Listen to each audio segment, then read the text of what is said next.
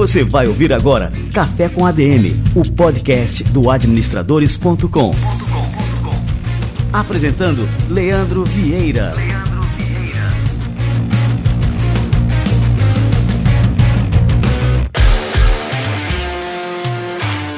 Fala galera, está no ar mais um Café com ADM, a sua dose de cafeína nos negócios. E estamos começando o nosso episódio número 319. E no episódio de hoje nós vamos falar sobre o Velho Investing, a estratégia vencedora da Louise Barsi. E o Velho Investing é uma estratégia de investimentos que deixou Warren Buffett e muitos outros investidores ao longo da história milionários e alguns bilionários. Entre eles, o brasileiro Luiz Barsi Filho. A Luíse é filha caçula e herdeira do jeito Barsi de investir. E ela vai explicar pra gente o que é Velho Investing, é, qual é o método para multiplicar o seu patrimônio no longo prazo, investindo em empresas sólidas e lucrativas tendo foco em dividendos. Daqui a pouquinho a Luísa Barsi chega por aqui e ela vai dar uma aula pra gente. Não perca e fica ligado que ela já chega. Bom, galera, antes de mais nada, eu quero agradecer a você que esteve ligado aqui no Café com a DM durante esse ano de 2022. Na semana passada, o Spotify lançou aquela tradicional retrospectiva do ano e alguns números nos deixaram bastante impressionados por aqui.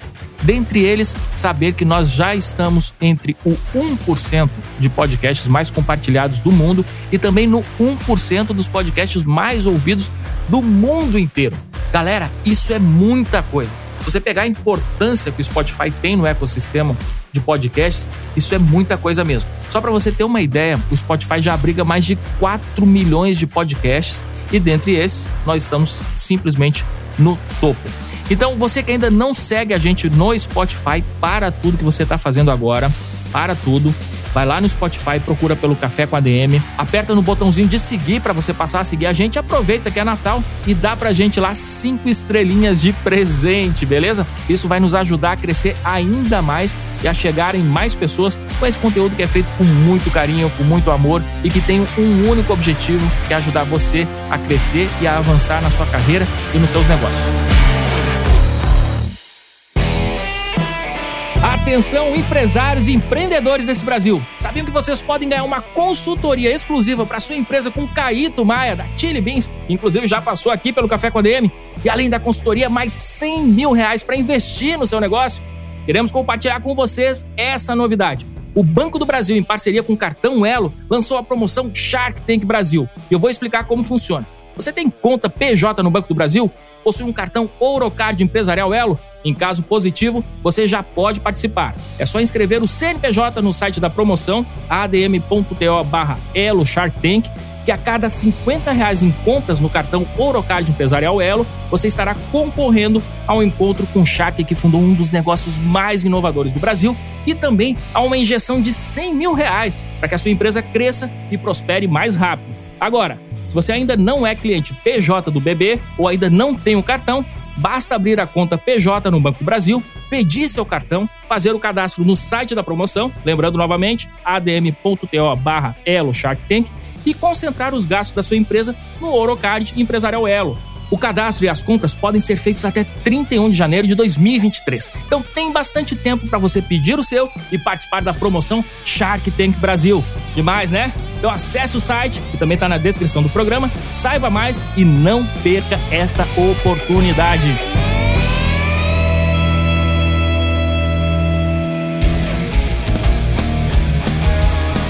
Luiz Barça é economista formada em Ciências Contábeis e pós-graduada em Mercado de Capitais pela FECAP. Ela é analista CNPI e conselheira administrativa da Eternit SA e conselheira fiscal do Santander, da Clabin e da AES Tietê. Ela é sócia fundadora do Ações Garantem o Futuro. A empresa, que foi fundada em abril de 2019, foi criada com o objetivo de democratizar o acesso aos investimentos para pessoas comuns, com foco em dividendos, com base na metodologia criada pelo Luiz Barsi nos anos 70. Luiz e Barsi, que honra te receber por aqui. Seja muito bem-vindo ao nosso Café com a DM. Ah, que demais, Leandro. Muito obrigada pelo convite. Estou muito honrado de estar aqui.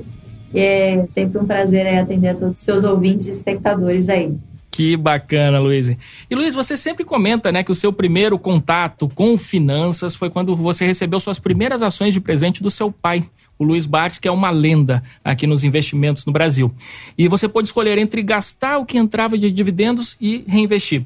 Como é que esse empoderamento né, para tomar decisões sobre o próprio dinheiro, ainda na adolescência, definiu você como investidora? Conta aí pra gente essa história, Luiz. É, olha, eu iria além, viu, Leandro? Eu acho que o meu contato com dinheiro, enfim, com essa experiência de finanças pessoais, veio até bem antes, né? Eu até conto no prefácio do livro, enfim, que é a biografia do meu pai, que um episódio que me marcou muito, né? Meu pai tinha muito bem estabelecido lá em casa, por exemplo, ganhar presentes. É, Dia das Crianças, aniversário e Natal. Ponto final. Esses são os três eventos no ano em que você tem direito a um presente com tal budget. Então você pode gastar, sei lá, 50 reais. E aí eu me lembro de um episódio em que era meu aniversário de 5 para 6 anos, em que eu queria ter uma bicicleta. Né? A gente estava mudando de São Paulo, indo para o interior. Enfim, eu falei, poxa, pai, meus amiguinhos têm uma bicicleta. Aí meu pai virou para mim e falou assim: bom, é o seguinte, a bicicleta custa bem mais que os 50 reais que você tem aqui para gastar com o seu presente. Mas isso é fácil a gente resolver. O que, que você faz? Se você juntar o dinheirinho do seu aniversário, do Natal, do próximo Dia das Crianças, aí quem sabe você não consegue comprar sua bicicleta. Eu vou te ajudar, né? Fica tranquila. E aí o que, que ele fez para mim? Ele, ao invés de me dar uma nota de 50 reais, ele foi muito inteligente.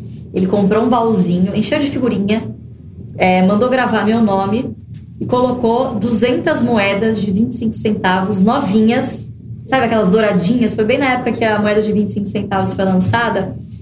E eu lembro que a hora que eu vi aquele tanto de dinheiro, né? Eu falei, nossa, é um baú do tesouro, é um baú do pirata, não sei o quê. Então, esse foi um episódio que me marcou muito, porque assim, poxa, meu pai é bilionário, ele poderia ter me dado uma bicicleta, mas essa experiência me marcou tanto, foi um negócio tão simbólico para mim, que eu acho que não é sobre o quanto dinheiro as pessoas têm, mas o desafio é como repassar esses valores, né, de que dinheiro é importante sim, mas que ele não cai de árvore, né? Você precisa, obviamente, ensinar o valor do dinheiro. Então, esses pequenos ensinamentos, o fato de eu não ter sido uma criança, uma adolescente que tinha tudo o que queria, foi uma criança que ouvi nãos ao longo do meu crescimento, me ajudou muito a ter uma relação saudável com o dinheiro. Né? E aí, esse segundo momento veio de fato lá com os 14 anos, em que meu pai montou uma carteira para mim.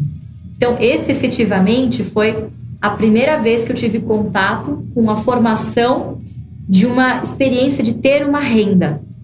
Então, quer dizer, se a Ultrapar, que foi a empresa que ele comprou para mim na carteira, não gerasse lucro, eu não teria dividendo. Se eu não tivesse dividendo, eu não teria mesada aquele mês. Então, quer dizer, é um mecanismo muito legal. E, e, é o que acontece se você não trabalhar, você não vai ter o salário no final do mês. Se você não se programar para o seu futuro, você não vai ter uma renda mais caindo lá na frente, né? Obviamente a sua expectativa de renda ela vai decaindo ao longo dos anos. Então, se você não se programar ao longo da vida para suprir isso com uma renda passiva lá no futuro, você vai ter que recorrer ao INSS. E veja a calamidade que é as pessoas que hoje precisam depender do Estado para sobreviver, né? Não é nem viver confortavelmente, é sobreviver. Então, acho que foi uma lição muito profunda aí, foi as duas coisas que me marcaram muito. Que legal. Assim, eu fico curioso, até como pai, né, de como a gente deve passar esse tipo de educação financeira para os filhos. Então, assim, achei super interessante essa preocupação né, do seu pai de mostrar que as coisas não caem do céu, né, que existe algo que você deve trilhar para poder conseguir conquistar um determinado objetivo. Mas falando especificamente de ações, quando você ganha lá aos 14 anos, né, essa carteira de ações, como é que você absorveu os conhecimentos nessa questão, o que está por trás, os fundamentos, né? Então, assim, Ultrapar, por que, que é uma empresa boa, né? Por que, que ela paga bons dividendos? É, enfim, eu não sei como é que funciona isso na cabeça de um adolescente de 14 anos, aí né, como é que nós, como pais, podemos passar esse tipo de educação para os filhos. É, é que a bolsa muitas vezes é vendida, né, como ah, o mercado financeiro, como um negócio inatingível e que se dissocia do mundo real. Não é verdade. A Ultrapar, por exemplo, é dona dos postos Ipiranga. Poxa, você quer mais real e mais coisas do dia a dia do que o posto em que você abastece, né? Aí, obviamente, ele foi me explicando: ah, olha, você prefere ser dona de um ou dois postos de combustível, ou você quer ser uma pequena dona de todos os postos Ipiranga do Brasil. Né? Então é um trabalho que ele é construído meio que virou um hobby entre nós. Então não é um negócio que, ah, toma aqui a sua carteira, toma conta. Não, acho que isso tem que meio que virar um hobby de família, entende? Falar sobre dinheiro tem que ser uma coisa costumeira dentro de casa, não um evento, sabe, super especial. Então, pra gente era meio que um negócio de dia a dia. Às vezes no café da manhã a gente tava conversando, ai, pai, poxa, como é que tá nas minhas ações? Então, eu acho que tornar isso um assunto rotineiro dentro de casa, né? Muito bacana. Bom, e essa estratégia de investimentos né, que vocês disseminam aqui no Brasil é a do Value Investing, né? Investimento em valor, numa tradução livre. Eu queria que você explicasse para a gente né, do que, que se trata e a que perfil de investidor é, esse tipo de investimento é indicado. Então, o que é o investimento em valor? Não poderia ser mais simples. É você buscar um bom ativo, certo? Que esteja naquele momento cotado por um preço menor do que o que ele realmente vale. Então, eu acho que isso serve para tudo, né? É achar as promoções. Então, é muito curioso esse mecanismo, né? Porque quando a gente está falando de investimentos, não necessariamente isso se aplica. Então, a gente está chegando próximo de um período de Black Friday aí, que todo mundo fica caçando boas oportunidades. Mas quando uma boa empresa cai na bolsa, ao contrário, as pessoas fogem. Então, é o único tipo de promoção que as pessoas fazem questão de não aproveitar. Mas por quê? Porque falta justamente essa educação de você dissociar simplesmente mercado financeiro de vida real. Quando você vai à bolsa, você está se tornando sócio de boas empresas. Né? Então, o velho investing, ele nada mais é do que isso, você se tornar sócio a longo prazo de boas empresas que estejam cotadas a bons preços e, na nossa estratégia especificamente, que também paguem bons dividendos. Né? Por quê? Porque é uma estratégia que foca muito na geração de renda futura. Porque na nossa concepção, o que vai pagar os seus boletos no futuro é renda, não é patrimônio. E aí muitas pessoas acabam confundindo, né? Então, ah, quer dizer que a valorização do patrimônio não importa. Veja, não é que não importa, mas ao você fazer um bom trabalho inicial de se certificar que você tem boas empresas na sua carteira, né? que você comprou isso a preços interessantes, a rentabilidade ela é uma consequência natural de você se expor a essas condições. Então, a evolução do patrimônio ela é extremamente importante, mas ela não é um objetivo principal e inicial. Essa evolução do patrimônio acontece é, conforme você vai colecionando né, e amontoando essas ações ao longo do tempo. Então, é uma estratégia que fala muito mais sobre compras constantes do que troca de posições, né, do que rebalanceamento. É, na verdade, você ser um colecionador de muitas ações de poucas e boas empresas que gerem dividendo. Então, essa é a estratégia principal, que obviamente qualquer consequência natural.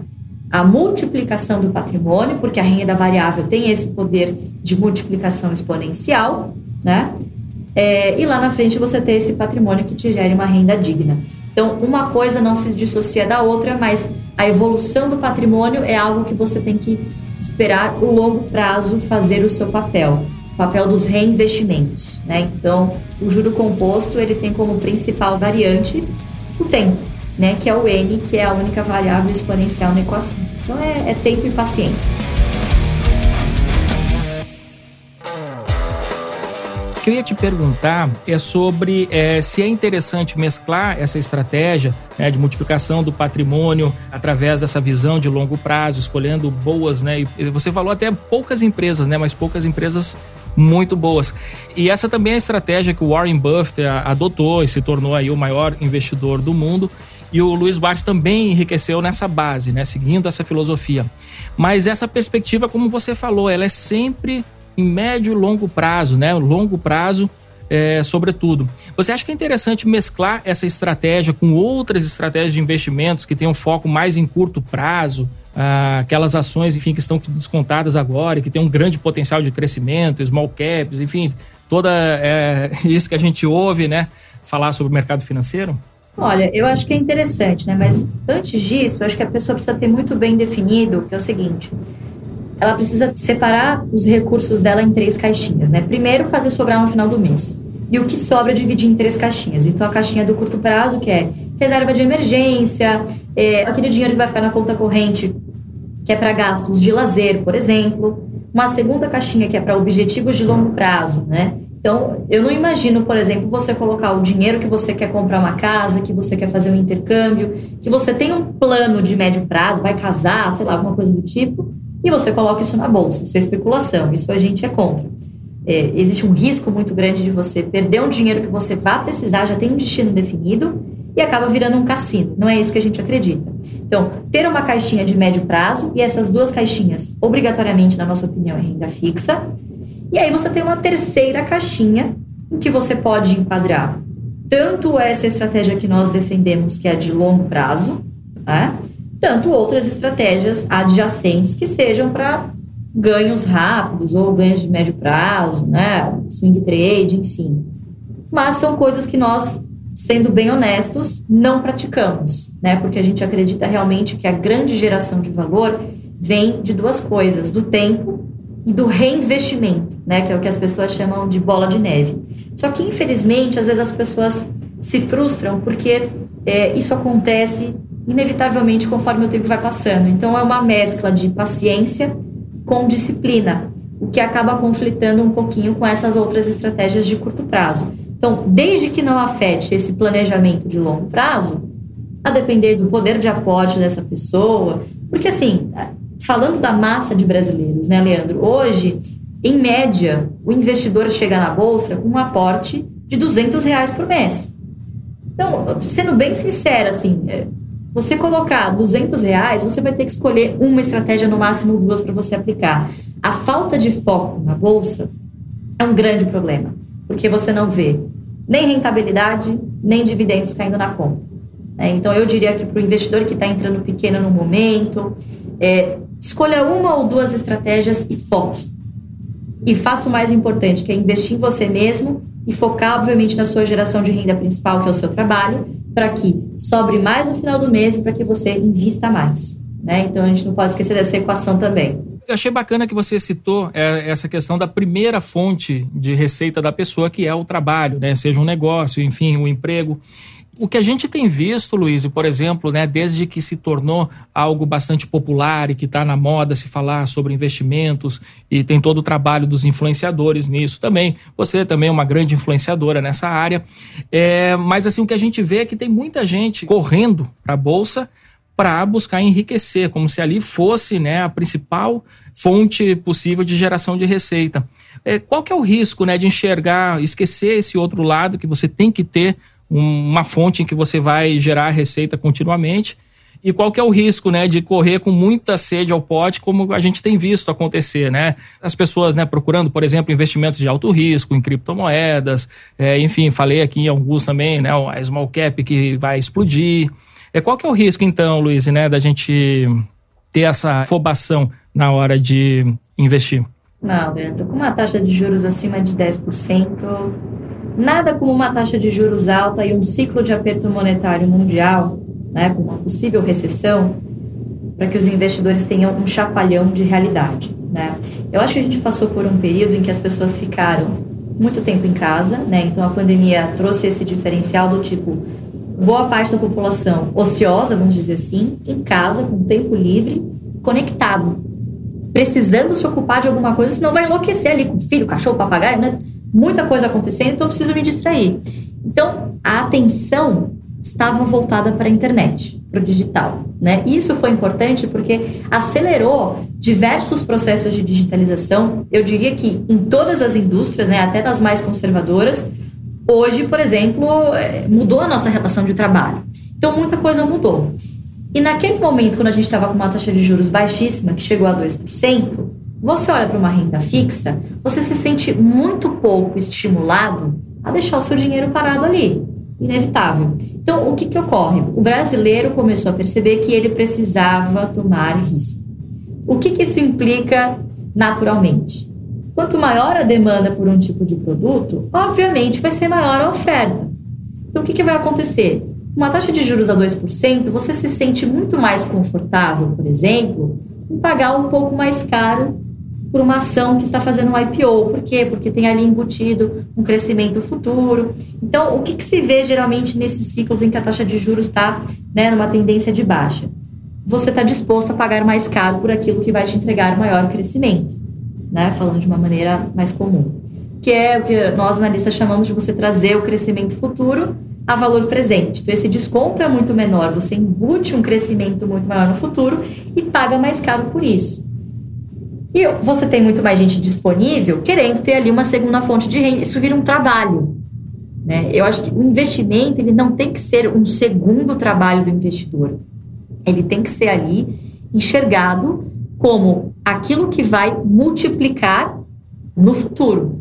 É assim que a gente enxerga, mas infelizmente a gente teve essas distorções nesses últimos dois anos. Mas eu não tenho dúvida nenhuma que a gente está voltando para uma realidade mais normal em que a pessoa olha para uma taxa de juros de 13,75 e fala: para que que eu vou tomar risco? E você vê boa parte dos IPOs que fizeram até ano passado, se não me engano, três ou quatro só estão ainda no positivo.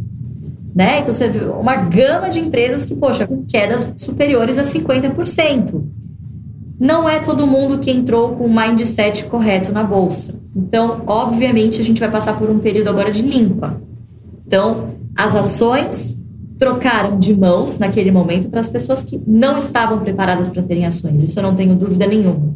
E agora a gente vai entrar efetivamente num ciclo em que quem ficar é quem efetivamente entendeu que este é um jogo de longo prazo.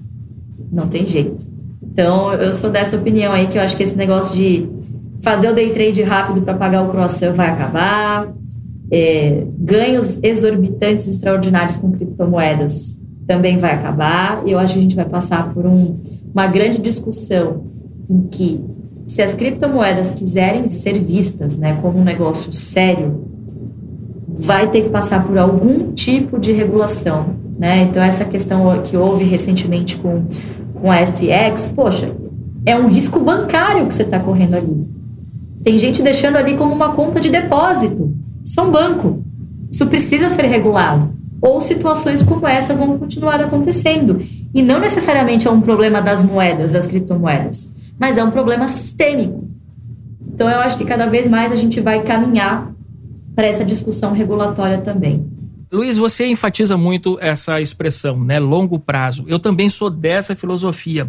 Agora, isso acaba, de certo modo, afugentando as pessoas que têm uma idade um pouco mais avançada e que estão começando agora a investir.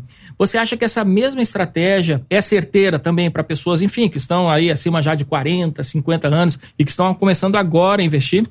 A minha avó Mirna, eu sempre conto essa história, é a minha avó, é familiar direta nossa, morria de medo de ações. Eu falei, vó, experimenta, vamos lá, eu te ajudo, né? Peguei na mão dela. Isso ela tinha 80 anos, faz 7 anos.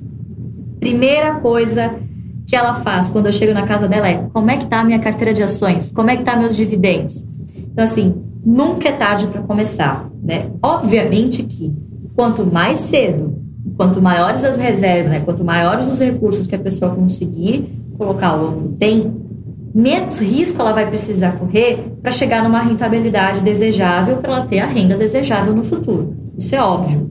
Mas isso não descarta as pessoas que já estão numa idade mais avançada. E por que, que eu digo isso?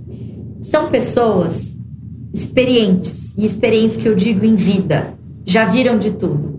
Então, geralmente são pessoas que têm aquela sabedoria necessária para, poxa, eu entendo, né, que é um negócio de longo prazo. Porque muitas vezes o jovem tem o tempo, eu vejo pelos meus colegas, por exemplo. As pessoas têm o tempo, estão começando a ganhar bem agora, né, na faixa dos 30 anos, né, 30, 40 anos chega no, no auge das suas carreiras, mas as tentações em volta são muito grandes. Né? Então, poxa, foram para cripto, compraram carros e casas e conquistas de curto prazo, que precisam haver, claro, mas acabam esquecendo, porque como o tempo, ah, daqui 10 anos eu vejo isso, está muito longe ainda, acabam negligenciando isso. Então, geralmente essas pessoas da faixa de 50, 60 anos são pessoas que já se conscientizaram que vão precisar disso. Então, a chance de você ter um processo com muito mais disciplina e paciência aumenta. Que aumenta também é o poder de fogo para você aportar. Então, via de regra, são pessoas que, poxa, formaram poupança ao longo dos anos, então tem lá as suas economias guardadas, muitas, inclusive, por exemplo, na poupança, né? E dá para a gente educar esse cidadão de uma maneira que ele possa formar um portfólio com algumas coisas mais arrojadas, mas outras coisas conservadoras e moderadas que possam gerar renda, né? Obviamente, muito melhor do que a poupança, muito melhor do que um CDB, enfim. Então, investir nunca é tarde para começar. Né? Eu sempre gosto de usar esse exemplo aí da minha avó Mirna, que o maior prazer dela, por exemplo, é às vezes a gente sai para almoçar, enfim, ela paga o almoço de todo mundo com o dividendo que ela recebeu. Ela paga um remédio dela, ela paga hoje com o fluxo de dividendos dela. Quer dizer, uma coisa inimaginável para alguém que tinha 80 anos e estava com tudo na poupança, né? Então, acho que, obviamente, guardadas as devidas, né, respeitando a situação financeira de cada um, né, das finanças pessoais de cada um, é possível sim.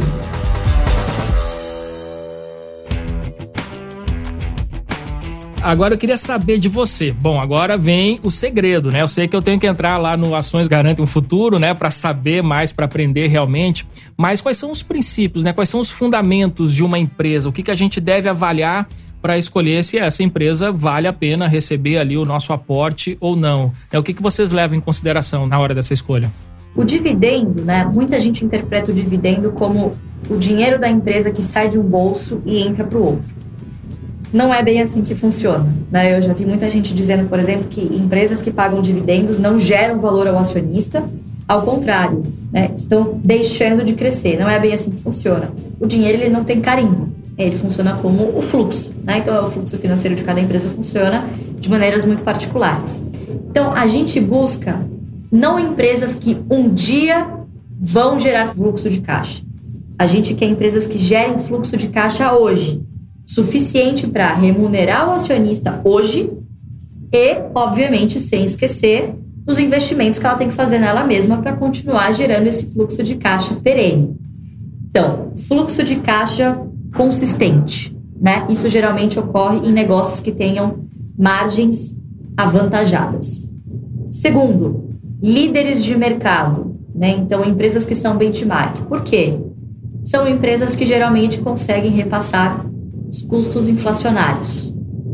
E terceiro, empresas que tenham políticas bem definidas de distribuição de dividendo. Não adianta nada você ter uma empresa que gera bastante margem, mas que já falou, olha, minha cultura é de não distribuir dividendo, né? E todos esses critérios passam pela perenidade do negócio. Então, evitar, por exemplo, setores muito cíclicos, né? Então, para sintetizar algumas dessas características, a gente acabou criando um, um acrônimo muito simples, que é o BEST. O que, que é o BEST? São os cinco melhores setores que geralmente acabam agregando todas essas características, todos esses pilares centrais. Então, BEST, bancos, energia, seguro, saneamento e telecom. Né? São setores resilientes da economia. Ah, a gente, quando teve a pandemia, por exemplo, foi muito emblemático. Você chegava em casa, você tinha que acender o interruptor da sua casa, senão né, ninguém vive sem energia. Água. Poxa, se você não pagar a sua conta da Sabesp, ela quer saber, ela vai cortar sua água. Ela não está nem aí se você não está de acordo com o reajuste que ela colocou lá para você. Se a bandeira é vermelha. A bandeira é vermelha e pronto, você vai ter que engolir, senão você vai ter a sua água cortada, você entende? Então, em momentos de crise, você ter os seus investimentos pautados em negócios como esse, que são resilientes, faz toda a diferença porque você cria uma perenidade e você cria uma previsibilidade tal em que você pode ter flutuações nos seus dividendos, mas você tem uma certa, eu não diria garantia, mas você tem ali uma estabilidade, vamos dizer assim, certo? Desse fluxo de renda que vai entrar para a sua carteira, né? Que vai formar, obviamente, a sua renda lá na frente. Então, esses setores BEST, que são basicamente de serviço, não é mesmo? Essenciais, costumam ser muito emblemáticos de empresas que, sem dúvida nenhuma, não faltam na carteira do investidor previdenciário porque reúnem justamente essas características, né? E repare que o dividendo ele é muito importante, mas ele não é o critério número um. Então, por exemplo, se é uma empresa que distribui dividendo, mas poxa, ela está queimando caixa, está deteriorando a estrutura financeira da empresa para pagar um dividendo, essa empresa não entraria simplesmente por ela ter um dividend alto no mercado. Então, simplesmente você traçar um ranking, quem está pagando mais dividendos hoje, pum, e apertar o botão, também não é sobre isso, entende? Porque o investidor pode se frustrar, por exemplo, com uma Petrobras, que ninguém sabe o dia do amanhã se vai continuar com esses dividendos generosos ou não. Empresas de commodity, por exemplo, vira e mexe passam por ciclos. Obviamente, quando o ciclo está favorável, está de alta.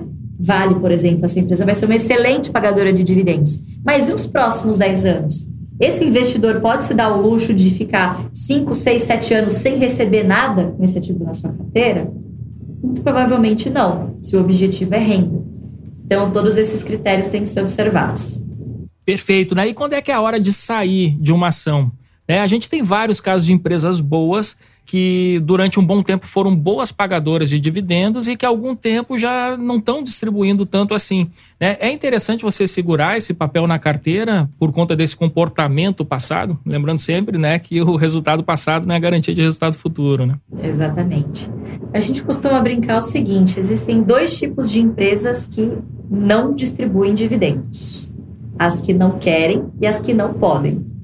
As que não podem, obviamente, não faz sentido, porque às vezes a margem é tão pequena, por exemplo, varejo, que nem se ela quisesse, não sobra para remunerar o acionista. Né? Ela precisa estar tá sempre investindo em marketing, precisa ter né, um capital de giro robusto, senão a operação cai por terra. Então, alguns setores estruturalmente já não entram nessa estratégia, que são os setores que não podem, né, de jeito nenhum, e não poderão pagar dividendos. Então a gente sempre olha para as empresas que querem pagar dividendos, né? podem e querem. Itaúsa, por exemplo, ela pode, mas ela não quer. Para mim não faz sentido ter na carteira. Entende? Então eu quero ter empresas que vão me pagar dividendos. E é isso que a gente busca. Então, a gente tem três principais motivos para vender uma ação. Primeiro foi essa que eu disse, a empresa não quer pagar dividendo, em algum momento do direcionamento estratégico dela, ela virou a direção e diz: olha, meu DNA não é mais ser uma pagadora de dividendos. Está acontecendo com a Itaúsa hoje, então foi uma ação que nós retiramos da nossa carteira. Tá? Segundo, você assumir um erro. Então, eu vejo muito comumente os investidores, até por uma questão de ego ou para provar para si mesmo de que, poxa, eu quero sair com pelo menos no zero a zero com essa operação, né? A pessoa fica fazendo preço médio que na verdade acaba se transformando num preço médio, porque você vai colocando dinheiro bom numa empresa não necessariamente boa, de um negócio que você quer sair, que foi. Você nem sabe o que, que aquela ação está fazendo na sua carteira. Então foi a dica do amigo, né? Você estava no barzinho e fala, porra, compra isso aqui, isso aqui vai bombar, e aí não é nada disso. Então, assuma os seus erros.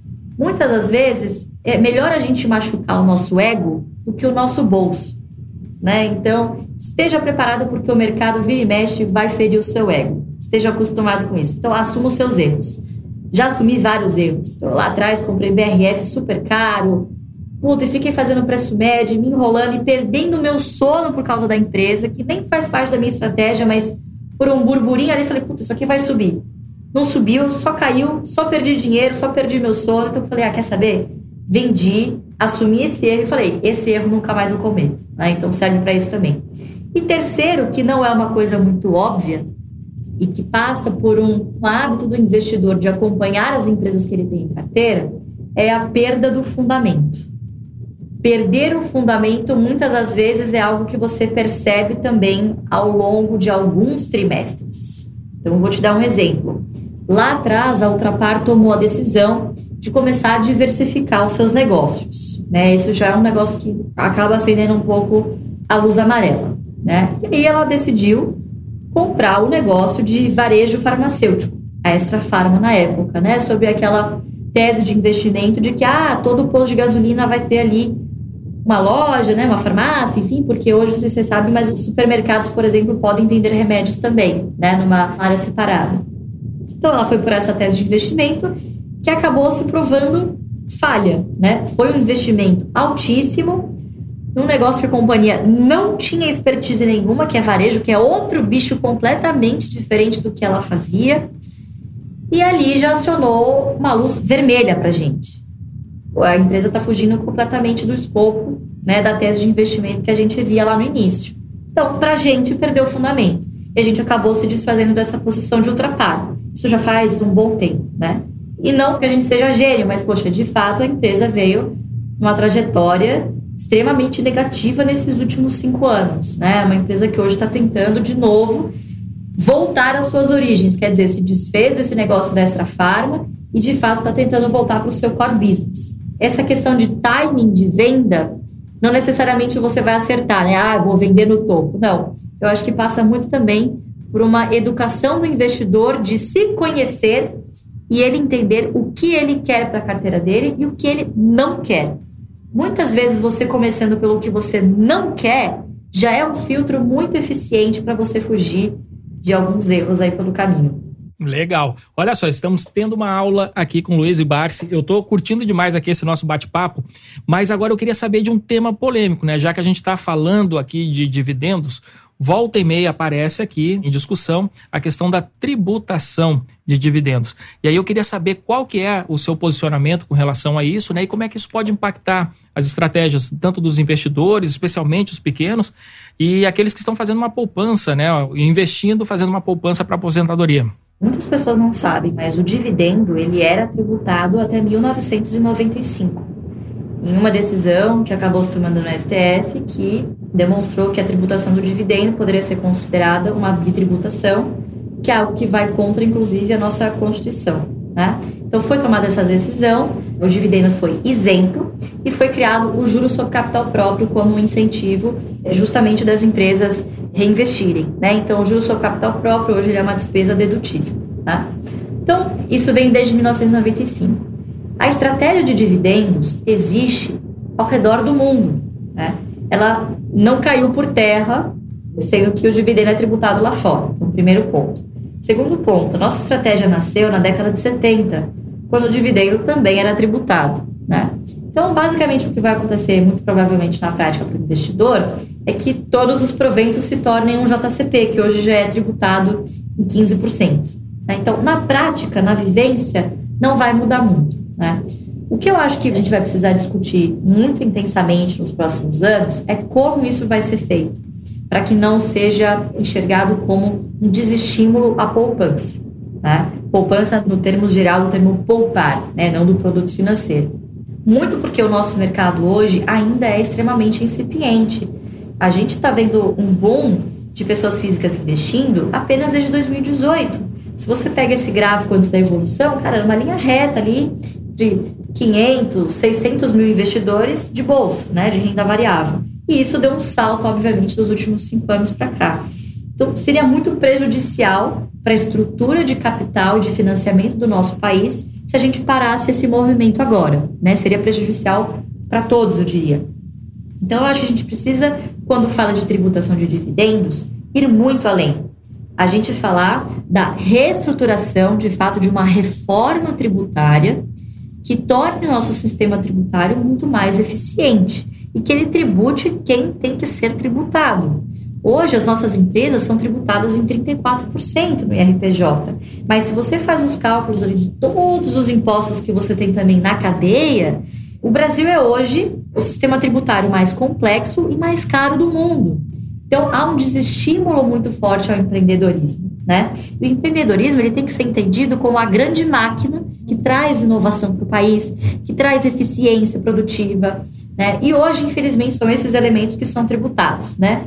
Então, eu acho que a gente vai precisar fazer um escopo de discussão muito mais amplo do que simplesmente tributar o dividendo né? e manter a alíquota de RPJ do jeito que está.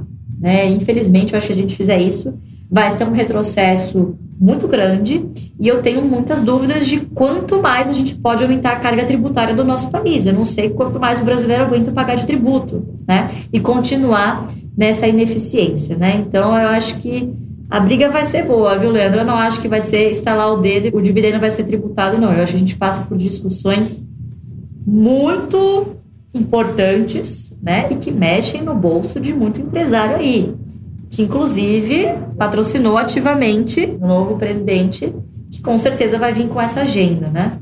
Então eu acho que teremos fortes emoções por aí, mas de maneira nenhuma, como investidora, eu me preocuparia como isso sendo um empecilho para investir, como isso sendo a pá de cal, né?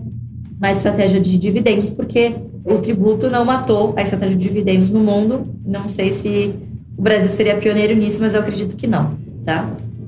Muito bom, Luiz. Obrigado por compartilhar a sua opinião, né? Trazer tantos esclarecimentos também sobre esse assunto, que é um assunto que a gente deve discutir mais vezes por aqui. Daria um podcast inteiro só sobre esse tema, né? Agora, Luiz, eu sei que daqui a pouco você tem que sair para participar do lançamento aqui do livro. Como é o nome do livro aqui, do Barça aqui? O Rei dos Dividendos. O Rei dos Dividendos, é ele mesmo, é o melhor título Próprio. possível. Então eu queria aqui fechar o nosso podcast fazendo o nosso quadro Livro da Semana para você poder falar sobre essa obra. Conta pra gente aí.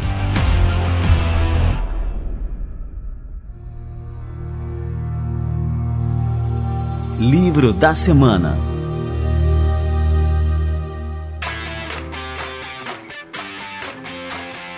Fico te devendo o um exemplar, então, para você também aproveitar. Mas é uma Bacana, autobiografia. Quero autografado. Claro, com certeza. Mas foi uma autobiografia do qual eu tive a oportunidade de participar também ativamente do processo, né? Não sabia que era tão difícil escrever um livro, olha. E, você sintetizar em 250 páginas uma história de vida de oito décadas, né? Também foi um desafio, porque você tem uma noção, né? O índice Bovespa existe há 53 anos e o Barça investe há 54 anos. Então, quer dizer, ele literalmente viu de tudo no nosso mercado. Então, uma história que realmente não tinha como ficar guardada só para nós. Eu acho que esse livro vem como um grande presente, né? Porque a gente precisa aprender como cultura a valorizar os personagens que a gente tem aqui no Brasil, né? A gente tem esse síndrome de vira-lata de sempre prestigiar figuras internacionais, sendo que a gente tem heróis nacionais mesmo, que às vezes as pessoas só conhecem, infelizmente, quando eles já não estão mais aqui. Né? Então a nossa ideia é realmente trazer como um presente, um legado, não só para os investidores, mas para todas aquelas pessoas que se enxergariam no Barça, né? que é uma pessoa de uma origem humilde né? e que conseguiu chegar lá sem passar por cima de ninguém. Né? Foi uma história de muita meritocracia também. Então, acho que vai ser um legado, uma forma da gente passar esse legado de uma maneira muito legal. Traz várias lições de vida também, não só de investimentos. E eu não tenho dúvida nenhuma que vai aguçar a curiosidade de quem não investe, vai passar a investir, não tenho dúvida nenhuma. Sem dúvida, o rei dos dividendos. Então, ó, já tô aqui na fila aqui para ler aqui e com bastante entusiasmo, porque eu sou fã do Barça, sou fã do trabalho de vocês. Né? E, e, você sintetizou muito bem. Nós temos que celebrar os nossos heróis. Né? E a gente está falando aqui de um herói brasileiro.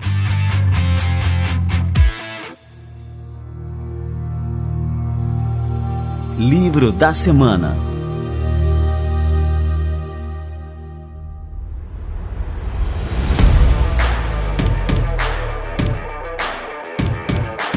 Luiz, eu queria te agradecer muito aqui pela presença no nosso Café com a DM. Foi ótimo, aprendi muito aqui. Tenho certeza que o público que está nos acompanhando também está vidrado aqui na história, no, nos fundamentos, tudo que você passou aqui hoje. Então, aqui, só para passar para a turma, acompanhar a Luiz aqui nas redes sociais, o que, que tem que fazer? Muito fácil. A gente está em praticamente todas as redes sociais, mas principalmente YouTube e Instagram. Então, o da empresa, né, que é o AGF, é o arroba Ações Garantem, e no YouTube, Ações Garantem no Futuro. O meu pessoal é luiz.barce lá no Instagram. Show de bola. Obrigado mesmo, viu, Luiz? Maravilha. Obrigado, viu, Leandro? Um abraço aí a todos. Espero que curtam bastante não só o podcast, mas também o livro, tá bom? Com Obrigada. Certeza. Valeu demais.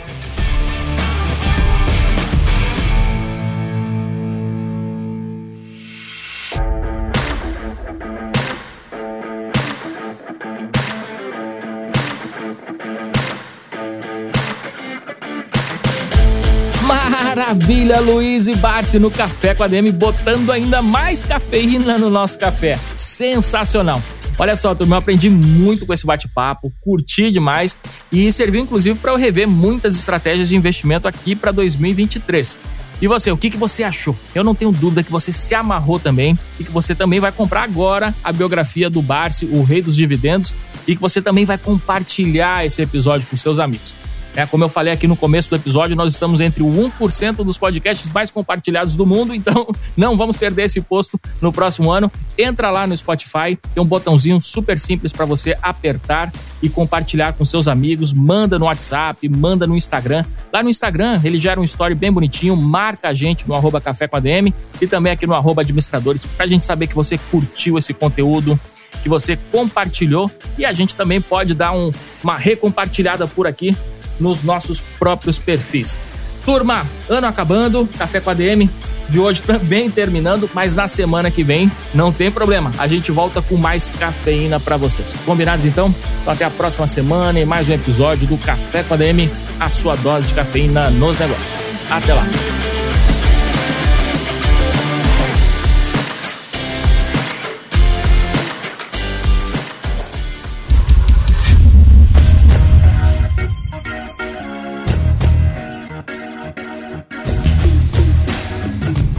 Você ouviu Café com ADM, o podcast do administradores.com.